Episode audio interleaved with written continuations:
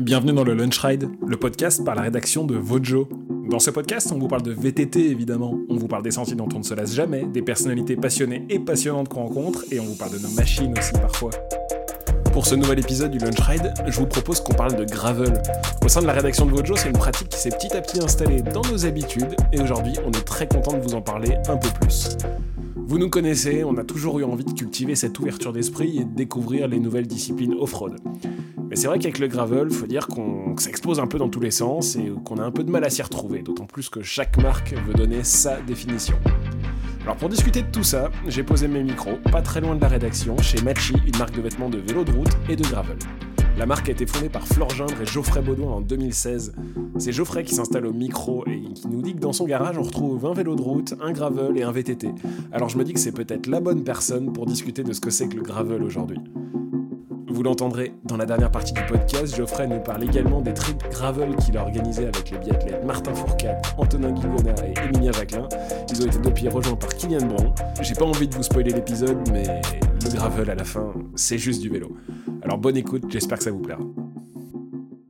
Salut Geoffrey, on est chez toi, on est au Machi Clubhouse, c'est comme ça que ça s'appelle C'est ça. On n'est pas très loin de la rédaction de Vojo, on est à Annecy, il pleut dehors. Euh, Peut-être que quand on enregistre, il y a des gens qui vont rentrer ici. Qu'est-ce que c'est que cet endroit?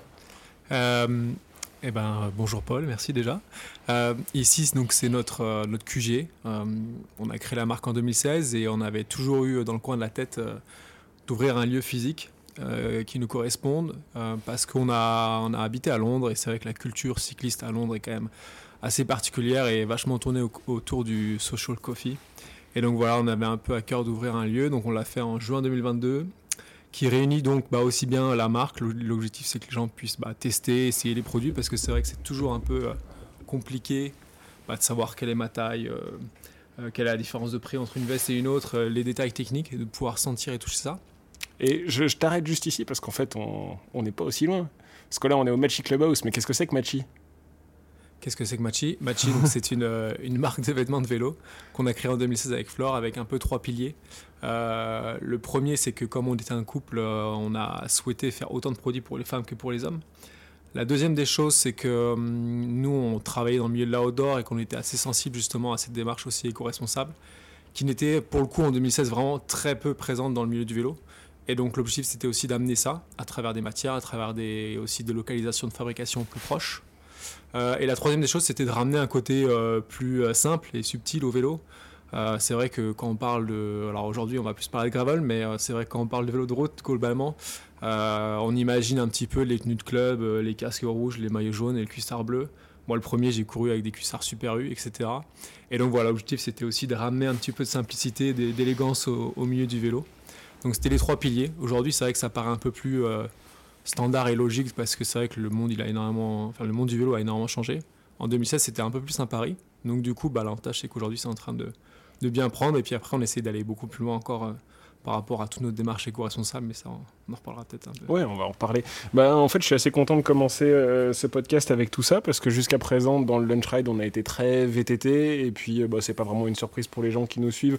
On s'ouvre de plus en plus au gravel parce que c'est euh, une discipline qui nous parle vraiment à la rédaction parce qu'il y a vraiment moyen de faire des, vraiment, des belles choses à vélo, off-road. Là, c'est en fait, c'est là, où, là où on va mettre la frontière. C'est que c'est vrai qu'avec Vojo, quand on est, quand on est dans la nature, c'est vraiment bien. On, on, on va pas trop traiter de ce qui se passe sur la route.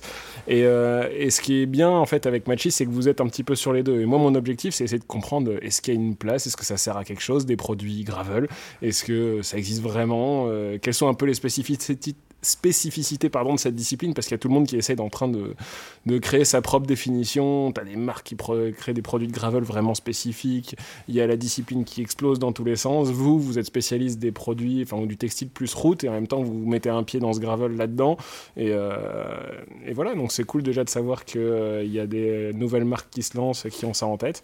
Et voilà, comment est-ce que toi tu décrirais euh, bah, vos, vos, vos produits euh, chez Machi? Nos produits, je les décrirais sur quand même, euh, au-delà de l'aspect esthétique dont j'ai pas mal parlé, il y a aussi un aspect technique qu'on essaie de plus en plus de développer parce qu'on a l'avantage aussi d'avoir des fabricants de matières euh, voilà, aux- locaux en France, en Ardèche, euh, en Isère, même en Italie, en faisant 3 heures de, route depuis Annecy. Parce qu'ils sont produits où vos, vos Donc on a un atelier de fabrication de confection en France et donc deux ateliers matière aussi en France.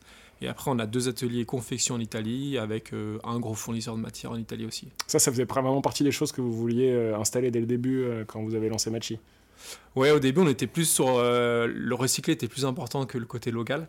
Et c'est quelque chose qui a évolué aussi parce qu'on s'est rendu compte qu'en fait, euh, bah voilà, la, proximité, elle avait quand même plus de sens pour nous. Euh, et que, bah, comme pour un légume, hein, vaut mieux une belle aubergine de saison du coin qu'un que avocat du Pérou. Et donc, c'est un peu ça aussi qui a évolué. Et, donc, c'est aussi pour ça qu'on a un peu un switché là-dessus. Et puis d'avoir une, proximité, de savoir aussi bah, vraiment pouvoir découper complètement notre produit. Euh, on prend telle matière à tel endroit, tel zip à tel endroit, tel silicone à tel endroit. Et donc de vraiment avoir la main mise sur l'ensemble de, de la, conception du produit. Quoi. Et c'est facile à trouver des, fournisseurs de textiles ou des gens qui sont capables de faire des produits milieu, haut de gamme, euh, sportifs en Europe? Oui et non. Euh, mmh. Je dirais non parce que nous, c'était pas notre background, pour être 100% honnête. oui, dans la mesure où, en fait, pour nous, les deux, trois premières années de la marque, ça a vraiment été du test and learn et un peu du du brouillon. Euh, euh, et, voilà, et aujourd'hui, c'est sûr que forcément, euh, bah, à 7 ans, tu commences à beaucoup mieux comprendre les différents rouages. Tu commences voilà, avec les salons, avec les fabricants. tel fabricant de matière va te recommander un confectionneur, etc. Donc tu essayes, échantillonnage, etc. Donc ça, c'est des trucs que vous avez appris sur le tas Complètement. Vous, vous étiez plus, quoi, plus commerciaux, plus marketing. Qu'est-ce qui vous faisait envie quand vous avez lancé ça? Donc Flore, elle, elle a vraiment tout l'œil graphique. C'est elle qui fait toute toutes les, tous les designs de nos tenues, euh, qui va aussi animer euh, tout le site internet, justement tout l'aspect visuel, toute la communication. Et euh, moi, du coup, je suis plus sur l'aspect marketing produit. et donc, du coup, plus sur ben, construction de la gamme, qu'est-ce qui nous manque, quel prix on doit avoir, etc. Les stocks, qu'est-ce qui sort, analyse des produits, analyse des clients. Pour vraiment bah, avoir une offre hyper, hyper cohérente et puis en même temps bah, séduisante avec le travail de Flore. Quoi. Et si on revient sur les produits gravel, c'est quoi, d'après toi, les, caractéristiques d'un bon, d'une bonne tenue de vélo de gravel, si tant est que ça existe? Et c'est bien ça la question. Je, ne suis pas sûr que ça existe en tout cas. Et en, tout cas, ça existe peut-être, mais ça existe différemment suivant les personnes. Et c'est aussi ça qui est intéressant et en même temps dur dans le gravel. Euh, chacun a une conception vraiment différente du gravel, euh, qui évolue aussi. Euh, c'est vrai qu'il y en a qui voient ça uniquement comme le côté loisir sans performance. Aujourd'hui, il y a des courses UCI gravel, il y a du bikepacking, il y a énormément de choses différentes. Et je pense que aussi chaque usage a, son, un petit peu sa spécificité. Nous, aujourd'hui, on se retrouve plus dans un côté mixte gravel, c'est-à-dire que on va quand même privilégier l'usage d'un cuissard ouais. plutôt qu'un short, par exemple. ça, c'est notre vision parce qu'on sait que voilà, au niveau du cuissard, au niveau du maintien, etc., au niveau de la peau de chamois sur du long terme, c'est quand même quelque chose de, de primordial. Oui, là où tu vois des marques qui vont avoir des trucs un peu plus baggy, euh. Euh, c'est à ça que vous vous opposez plutôt. Exactement. Et après, euh, on a longtemps réfléchi à, faire un short, hein, et c'est vrai qu'au final, on ne l'a pas sorti, et je pense que c'était plutôt, plutôt par rapport à notre ADN et, nos clients, c'était plutôt aligné. en plus, aujourd'hui, le cuissard cargo, il s'est énormément démocratisé, ça fait partie de nos best-sellers. Cargo, ça veut dire quoi? Donc, cuissard cargo, c'est le cuissard avec les filets en poche sur le, chaque côté. nous, on en a deux en plus dans le dos, donc on a quatre poches. Et c'est vrai qu'au final, on a énormément de personnes qui le cherchaient pour la pratique du gravel initialement et qui aujourd'hui l'utilisent sur la route parce qu'ils se rendent compte de la praticité. Donc c'est ça aussi qui est intéressant. Le deuxième produit pour nous qui est, qui, qui est issu de notre réflexion gravel mais qui aujourd'hui s'inscrit complètement dans la collection, c'est la sacoche de cintre. Parce que voilà, l'idée c'était vraiment d'avoir un... Je pense qu'il y a 5-6 ans, euh, dans la route, ça aurait été inimaginable de mettre une sacoche de cintre devant. Aujourd'hui, c'est plus stylé. Et donc voilà, ça fait partie des choses aussi que le gravel a réussi à amener. Euh, après, voilà, nous sur le, les hauts, moi le premier, je vais aussi bien des fois rouler avec un, un, jersey, un maillot, euh, donc plutôt quand même proche du corps. Tout comme, euh, voilà, aujourd'hui on a un, t-shirt trois quarts, donc avec du coup 50% mérino, 50% polyester recyclé. Du coup, c'est plus comme un t-shirt. On développe aussi un nouveau t-shirt technique parce qu'on reste convaincu que quand même au niveau de la pratique du gravel, il y a une volonté aussi de se démarquer de la route et donc d'avoir des, des, vêtements un peu plus, un peu plus larges, un peu plus euh, détente. Euh, ce côté, voilà, je me trimballe, euh, j'ai déjà j'ai des choses VTT, donc je peux marcher plus facilement qu'avec des cales de route, je ressens un peu moins à rien, entre guillemets.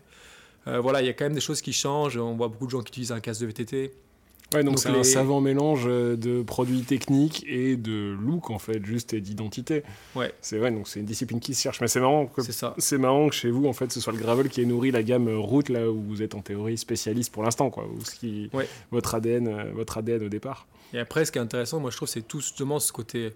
Enfin voilà, il y a énormément de choses euh, stylées qui arrivent de la part du gravel, que ce soit les mecs qui roulent en chemise. cette année, on a sorti un bandana. Euh, voilà, tous ces petits détails qu'en fait on n'aurait jamais avant vu dans la route et qui aujourd'hui dérivent en fait. Et c'est aussi ça qui est intéressant, c'est de voir un petit peu les deux.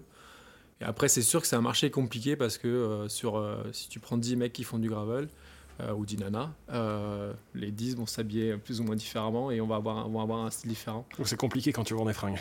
Du coup, c'est compliqué quand tu vends des fringues. Donc c'est une clientèle qui est un peu plus compliquée à, à, à targeter entre guillemets.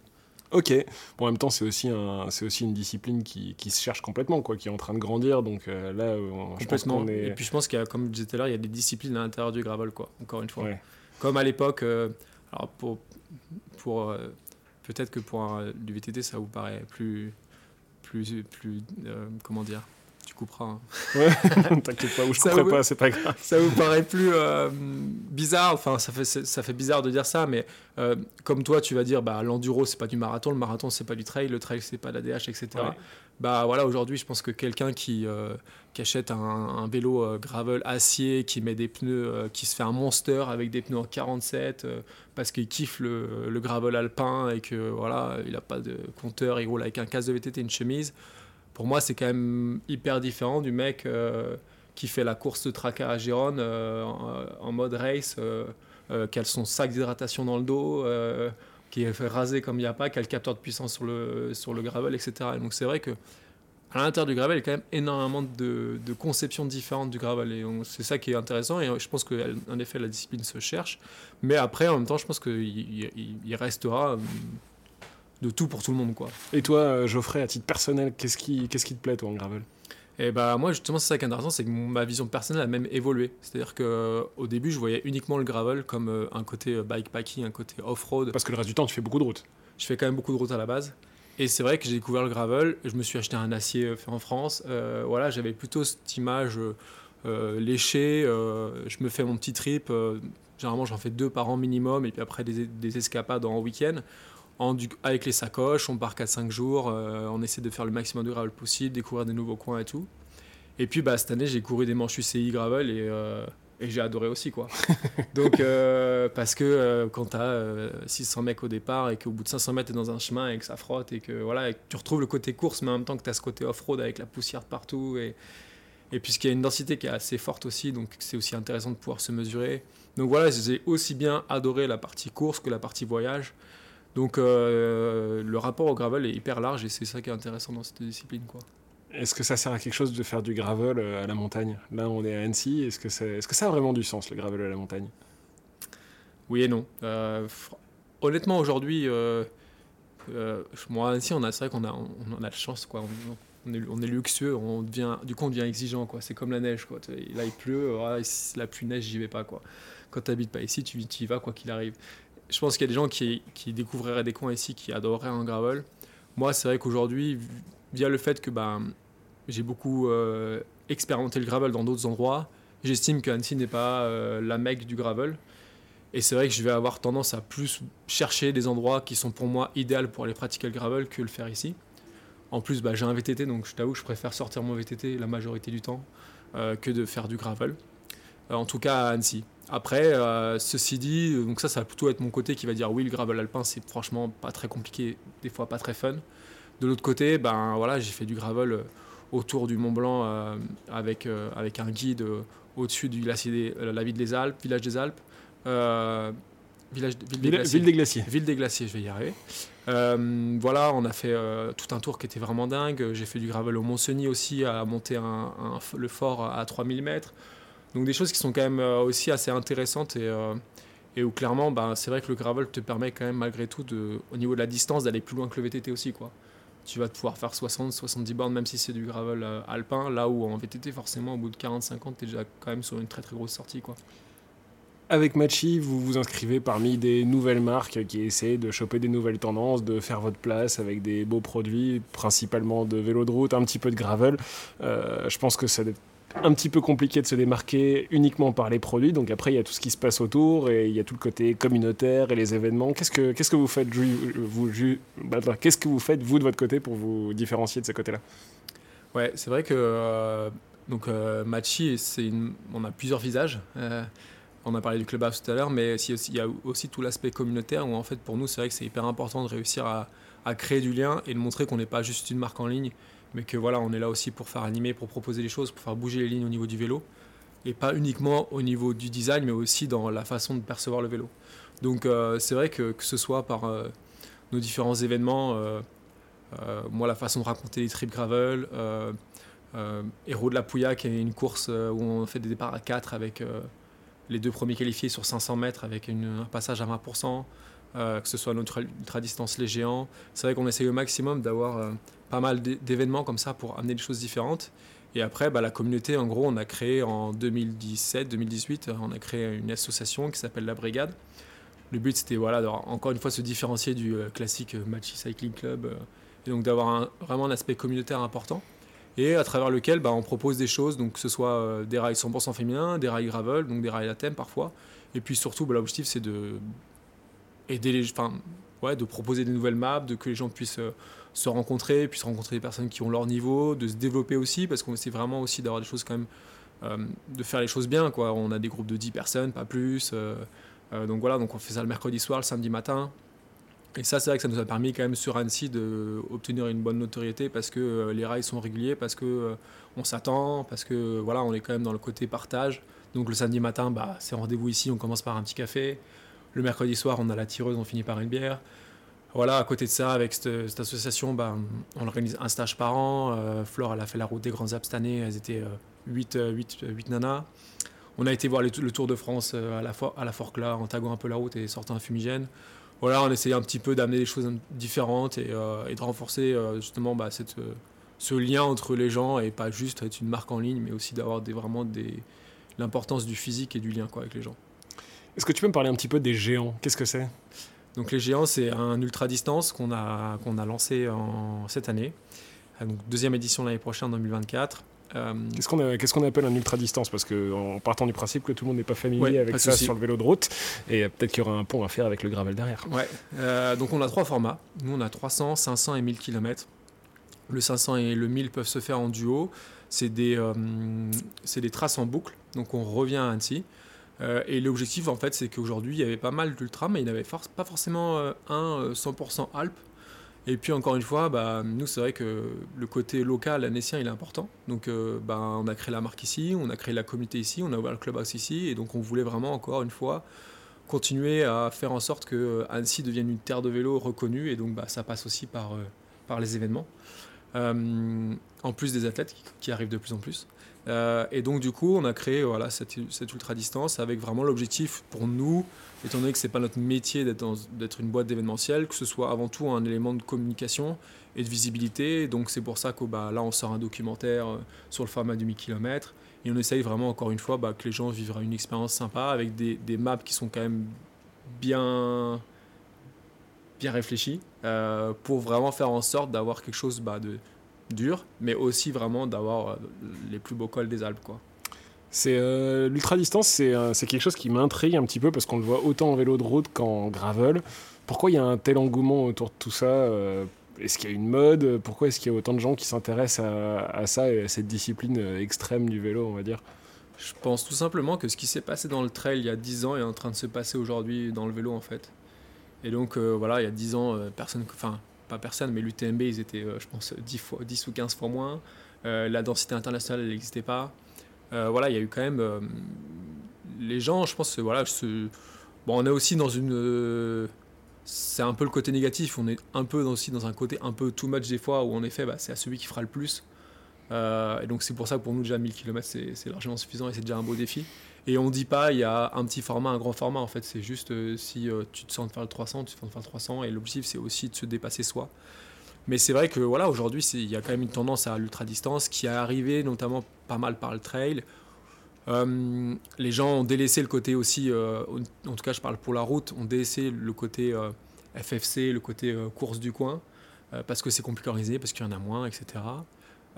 pendant, je pense, il y a 10 ans, ça s'est pas mal reporté sur les cyclosportives. Aujourd'hui, je pense que les gens ont un peu marre des cyclosportives et puis l'ultra-distance vient justement combler aujourd'hui cette recherche de cette recherche de défis que les gens, que les gens, dont, dont les gens ont besoin.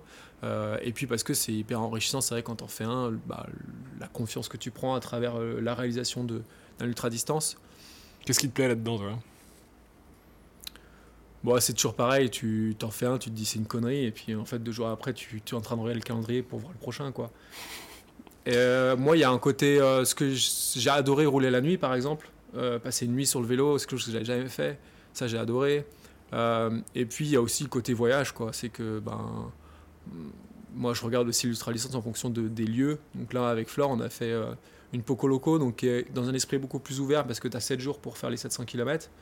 Euh, c'était de Pau à Bilbao, je sais que les Pyrénées c'était magnifique, j'avais envie d'aller là-bas et on a passé des journées qui étaient superbes. On a choisi pour le coup le soir de dormir, etc. Mais au moins on, ne savait pas où est-ce qu'on allait arriver et puis on s'est laissé guider. Donc il y a aussi ce côté voyage, je trouve qui est hyper intéressant et avec le vélo, c'est sûr que tu peux te permettre de courir des distances et de voir des choses quand même qui sont, qui sont assez cool. Donc euh, voilà, c'est tout le côté découvert dans, les, dans des coins que tu connais pas. J'en ai fait un aussi en Auvergne, j'avais jamais roulé en Auvergne. Donc c'est des choses que j'avais en tête, la Croix Saint-Robert, euh, toutes ces choses-là. Donc euh, voilà, c'est ce côté découvert que moi que j'apprécie. Après, il y a des gens qui sont beaucoup plus dans la performance, qui vont uniquement regarder le chrono. C'est aussi ça qui est intéressant. Il y en a qui vont calculer pour finir pile, pile poil dans les temps. Il y en a qui vont le faire en duo, je trouve ça intéressant aussi parce que ça te permet de partager énormément d'émotions. Et puis bah, quand toi t'es pas bien, c'est l'autre qui te tire et inversement. Est-ce que, est que tout ça c'est principalement sur la route ou est-ce qu'on peut l'envisager en tout terrain, sur, euh, en gravel, tout simplement? Clairement, ouais, aujourd'hui il y a quand même, euh, je pense que les courses qui sont le plus reconnues, elles sont presque en gravel. Euh, quand tu regardes une, une, Badlands, quand tu regardes Desertus aussi où il y a pas mal de passages gravel, la Silk Mountain Road Race qui traverse quand même des coins où je pense que la moitié des gars sont en VTT. Pareil sur l'Atlas Mountain Race euh, au, Maroc. Donc c'est vrai que euh, je pense que c'est encore plus niche, mais en tout cas c'est en train de se développer et de plus en plus de courses. Euh, bah, tu as la French Divide en France quand même. Et c'est des courses où pour le coup tu as 50% des participants qui sont en gravel et 50% en VTT. On, on, se pose plus la question si on, fait si on fait du vélo de route, du VTT ou du gravel, on fait du vélo quoi. Ouais, c'est ça. Est-ce qu'il pourrait y avoir une déclinaison euh, des géants 100% gravel? Euh, C'est quelque chose qu'on réfléchit. Euh, aujourd'hui, on a un petit peu tiraillé entre deux réflexions. La première, c'est de se dire en effet, ben, on a des belles traces et donc ça pourrait être intéressant de l'amener, de profiter des gens pour proposer une version gravel.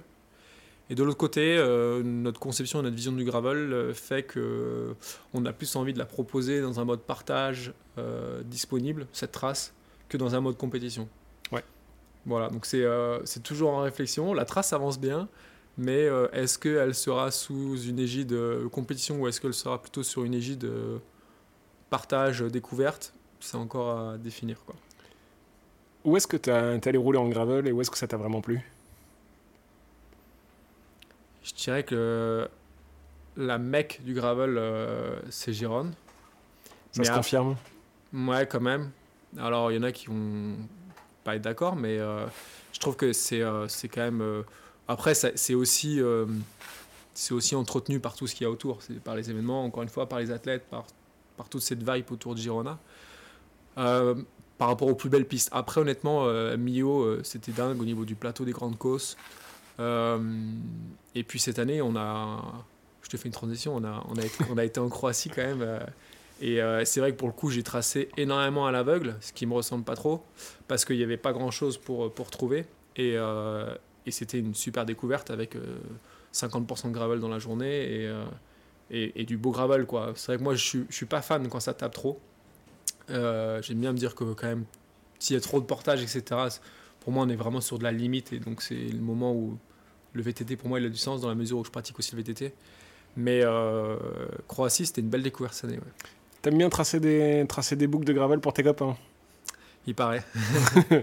Allez, euh, justement, on en a parlé juste un peu avant d'enregistrer. Euh, moi, il y a des stories qui m'ont fait rigoler. C'est quand t'es parti, euh, quand es parti en Croatie, quand t'es parti en Toscane ou en Catalogne, t'avais un casting qui était un petit peu particulier. Il y avait qui avec toi? Alors, euh, la première année, on avait euh, Martin Fourcade, Emilien Jacquelin, Antonin Guigona. Martin Fourcade, légende du biathlon et qui est aujourd'hui représentant des athlètes au CIO, c'est ça Emilien Jacquelin et, et, Antonin Guigona, c'est deux, des, deux biathlètes de l'équipe de France Exactement, toujours en course, euh, toujours en course. Toujours en course. et en fait, moi, je connaissais rapidement Emilien. Et lui-même a été inspiré par le premier trip gravel où on était parti du Mont-Cenis, on était allé jusqu'à Nice, qu'on avait repris un peu la trace du Torino Nisrali, qui est une trace quand même assez connue, avec la route du sel, etc. Des, coins vraiment très très beaux. Euh, et donc en voyant ça, il m'a fait comprendre qu'il était intéressé, quoi. Puis bon, moi, j'ai pas, j'ai pas réfléchi trop longtemps, hein, donc euh, je, l'ai rebranché, euh, une fois que la saison était finie. Et puis un jour, il m'a envoyé ça, j'ai bah, il y a Martin et, et, Antonin qui seraient chauds pour venir, quoi. Et puis c'est parti comme ça. Euh, Donc, tu t'es retrouvé avec trois des meilleurs biathlètes de la planète euh, sur un vélo à aller guider et à aller découvrir des nouveaux spots Exactement. Donc, euh, donc j'ai essayé de faire un hiver sérieux parce que j'étais un peu stressé à l'idée de partir quand même avec des, des mecs qui ont quatre poumons. Et, et, vous avez rajouté des poumons supplémentaires sur votre dernier trip, c'était Exactement. sur les deux derniers, du coup, on a Kylian, qui, Kylian Bron, qui est revenu, qui nous a rejoint aussi, qui entre-temps avait rencontré Martin parce que Martin est arrivé dans la région aussi. Donc, à travers le ski de rando. Et donc, euh, moi, je connaissais déjà Kylian de mon côté également. Et donc, du coup, c'est comme ça qu'on est partis euh, tous les cinq. L'année dernière en Catalogne, cette année en Croatie. Et pour le coup, c'est marrant parce que je me suis inspiré d'un trip de, de, Kylian pour, euh, pour la Croatie. Puisque Kylian avait fait les îles, enfin les fjords en Norvège, avec du coup un voilier et son VTT. Et donc, j'avais trouvé ça vraiment cool. Et donc, c'était un peu l'idée de base, c'était de se dire qu'est-ce qu'on peut faire comme destination un peu sympa? Parce qu'à chaque fois, en fait, eux, donc, ils, ont, ils sont en compétition jusqu'au mois de mars, voire début avril avec le championnat de France. Et donc, ils ont une coupure qui dure un mois, un mois et demi. Et donc, la seule période où on peut partir ensemble, c'est au mois de mai. Sauf qu'au mois de mai, tu peux pas non plus partir partout. Et donc, c'est pour Quelle ça bonne excuse pour partir au soleil. Et donc, c'est pour ça qu'à chaque fois, euh, Toscane, euh, Catalogne et la Croatie, on, essaie de regarder des choses un petit peu plus, un peu, un peu plus au, sud. Et puis après, moi, ma conception aussi, c'est qu'encore une fois, bah, euh, par rapport à ce qu'on fait avec Machi, etc., par rapport à, nos valeurs, bah, ça me ferait un peu chier de prendre un avion pour aller euh, faire du gravel à l'autre bout du monde, alors qu'il y a des spots quand même super cool pas loin et sur lesquels on peut aller en voiture. Quoi. Donc là, on a fait un van, on est parti 11 heures de caisse en Croatie. J'avais booké tout le, tout le bateau et on a fait 4 euh, jours de gravel. Bon, alors c'était comment? Parce qu'ils ont des profils tous qui sont euh, particuliers, entre Kylian qui est un vététiste pur jus, mm. même s'il est super en forme, deux, deux biathlètes au top de leur forme, et puis, un retraité, quoi, avec Martin Fourcade qui est complètement retraité, chaise roulante, déambulateur et tout ce qui va avec, c'est ça? C'est ça, ouais. Il y a une pancarte, le pauvre. Et, euh, et du coup, euh, non, malheureusement, euh, des fois, c'est presque lui le plus en forme. L'avantage que j'ai, c'est que Emilien et Antonin sortent de coupure. Donc pour eux, ils sont en reprise, donc c'est vrai qu'ils sont pas non plus au top, top du forme. Donc ils sont pas en entraînement quand ils font ça, ils sont en mode vacances. Ouais. Ok. Et le mode euh, vacances avec eux, Le mode vacances, mais euh, après, voilà, hein, il faut pas grand chose pour rebrancher la machine. Donc euh, voilà, si jamais ils sont pas en forme, il y a l'ego qui prend le dessus, donc tu es mort quoi qu'il arrive. Mais, mais ouais, la première année, j'ai, enfin les deux premières années, j'ai fait des étapes assez longues, et puis on avait les sacoches, donc je me suis dit bon, ça va les calmer. En fait, ça n'a pas marché du tout. Du coup, cette année, on a dit, bah, vu qu'on a le bateau quand même, qu'on peut se permettre de pas avoir les sacoches, on va essayer de faire des traces un peu plus courtes. Et puis les îles n'étaient pas non plus très très grandes. Et donc l'objectif c'était aussi ça, c'était aussi d'avoir cette... Euh, on partait en gros à 8h30, 9h le matin ou plus tard. Et l'avantage c'est qu'à 4h30, 15h, on est arrivé là où on devait être. Et donc du coup au moins on pouvait profiter à la fin de la journée, on a profité aussi pour naviguer. Voilà, le but c'était, on avait un voilier, donc c'était aussi de pouvoir en profiter. Naviguer d'une île en l'autre avec la voile, de pas tout faire avec le moteur. Euh, et puis voilà, la journée au moins on n'avait pas de sacoche, etc. Après, euh, l'avantage c'est que c'est moi qui ai la trace, donc des fois je leur file pas le GPX comme ça, au moins ils m'attendent au, au prochain croisement. Quoi. Est-ce qu'ils ont un peu tous le même profil physique quand ils sont sur le vélo, ils arrivent à rouler ensemble ou tu sens qu'il y a des différences euh? Non, il y a des différences quand même. Euh, bon, Kylian, évidemment, euh, dès que c'est très technique, on voit vraiment la différence. Cette année, par exemple, on a, on a changé une trace au dernier moment parce que on avait du coup un skipper et le skipper me dit faut vraiment vous allez voir ce monastère là etc parce que moi quand je regarde ma topographie je dis putain ça ça va être sketchy là, à la fin là ça ça n'a pas loupé. Et le seul qui est passé sur le vélo, bon, il le paye pas aussi, hein, mais c'est Kylian, évidemment. Euh, après, il est en train de tester le nouveau, euh, le nouveau commensal et tout, donc forcément, il, euh, il, voulait voir si ça résistait bien. Et, et après, donc, la petite subtilité, en effet, c'est que Emilien a quand même un, est très puissant, il est grand, il est très puissant, c'est quelqu'un qui a fait pas mal de vélo aussi dans sa jeunesse, donc il a aussi cette il a cette fibre vélo vraiment et, et, ça se ressent et quand il, quand il est en canne il fait vraiment mal Martin, euh, Martin c'est un endurant, euh, lâche rien quoi qu'il arrive. Euh, il a moins cette injection, mais, mais, mais il, est quand même, il est quand même très puissant. Et, euh, et, avec Antonin, généralement, on fait le gros péto. Quoi. On est plus euh, là pour faire des photos. Euh, pour, lui, il fait son vlog.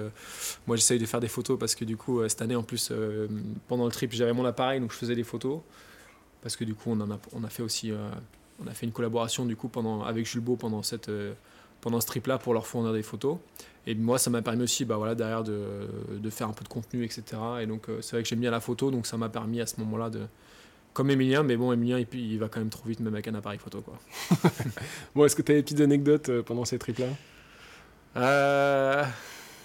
ah, Je sais pas ce qu'on peut dire. Hein. euh, non, euh, non, il y a une anecdote quand même qui est drôle. C'est, euh, bah, il y avait un passage assez technique, et évidemment, on regarde tout ce qu'il y a de faire, quoi. Et puis Martin, il a cru qu'il il qu'il allait faire comme Kian, quoi. Il a failli nous, faire un, un, OTB assez, assez costaud. Et donc, du coup, on a tous rigolé. Et je sais plus si c'est Emilien Antonin qui a dit on dirait Kylian moins bon, quoi. et du coup, ça, c'était, c'était très drôle. Après, voilà, toute la vie sur le bateau, tout, c'était vraiment cool. Euh, voilà, le soir, on prenait les spritz, on a profité. Euh. on avait un skipper aussi, c'est assez drôle, qui était, euh, qui était très costaud. un Slovène, voilà, qui était c'est vrai qu'on est arrivé, on a vu le, on a vu le skipper, on a dit oh putain la vache. Et il comprenait ce que vous alliez faire ou mais qu'est-ce qu'il bricole avec ah, ouais, c'est ça qui a été compliqué moi pour moi à distance, c'est que j'avais peur en expliquant bah il nous faut un voilier, mais on va mettre quatre vélos, euh, enfin cinq vélos, euh, où est-ce qu'on va les mettre, est-ce qu'il va comprendre ce qu'on veut faire, etc. Et au final il a été vraiment très cool. Et en fait euh, le truc c'est que je pense qu'il est pas habitué à avoir des jeunes qui sont, enfin détendent quoi. C'est vrai que les gens qui louent des bateaux des fois je pense que ils sont un peu précieux et donc du coup euh, avec nous c'était pas du tout le cas. Et donc à la fin il nous a même fait des petites spécialités locales euh, on a pêché ensemble voilà. Donc c'était euh, c'était vraiment un, bon souvenir et des bonnes j'imagine que ça doit être cool pour les biathlètes de se faire un gros bloc à faire complètement autre chose pas parler de leur sport principal ça va être plutôt bien. Ouais je pense qu'ils en ont besoin de cette décompression parce que c'est vrai qu'en plus c'est un sport où au final ce que je trouve compliqué pour eux c'est qu'ils ont plus de périodes d'entraînement que de périodes de course et euh, j'en parlais hier avec un cycliste professionnel et euh, je trouve que ça c'est hyper dur mentalement de, passer plus de temps à s'entraîner qu'à vraiment courir. Donc je pense que cette période-là, pour eux, elle est hyper importante. Et puis c'est vrai qu'après c'est du ski row, du tir, du ski row, du ski. Enfin c'est quand même que ça quoi. Donc le, vélo au final c'est quand même un bon moyen de faire du foncier. Il y en a beaucoup qui font du vélo. Après ils en refont pendant les stages etc. Donc au final c'est quand même lié l'utile agréable parce qu'ils font du foncier et eux voilà ils découvrent des nouveaux coins, ils se font plaisir. C'est sûr que je pense qu'au début ils le prenaient un peu plus sérieusement entre guillemets ils faisaient attention voilà, au kilométrage, etc. Là maintenant, ils ont compris qu'en fait, à une semaine près, euh, ça ne changerait pas la préparation et que le but c'était aussi de se faire plaisir entre copains. Quoi. Trop bien. Prochain trip planifié dans quelle direction? Alors ça, ça a été toute la... On a eu 11 heures de voiture pour rentrer et euh, on n'a pas réussi à se mettre d'accord. Donc, est-ce que euh, vous repartez ensemble Parce que s'il y en a qui n'ont pas envie de repartir, c'est que finalement ça s'est peut-être pas si bien passé. Non, non, non, ça se passe très bien. Euh, généralement, on est plus dans le ah bah il y a un tel qui voudrait revenir, il y a un tel qui a, qui a vu l'historique, qui a bien aimé. Donc euh, on est plutôt là-dedans que, que dans le que dans le on repartira pas. mais en fait, on réfléchit à pourquoi pas faire quelque chose en étoile avec un point fixe et du coup chaque journée faire un nouveau point. voilà. Après moi, ça fait trois ans du coup que, que je trace, donc j'ai aussi j'ai aussi fait comprendre que c'était cool si ça tournait un peu ou s'il y avait d'autres idées en tout cas. Après, je veux bien évidemment aider, mais euh, voilà, voir, voir, euh, voir ce qu'eux pouvaient euh, proposer aussi.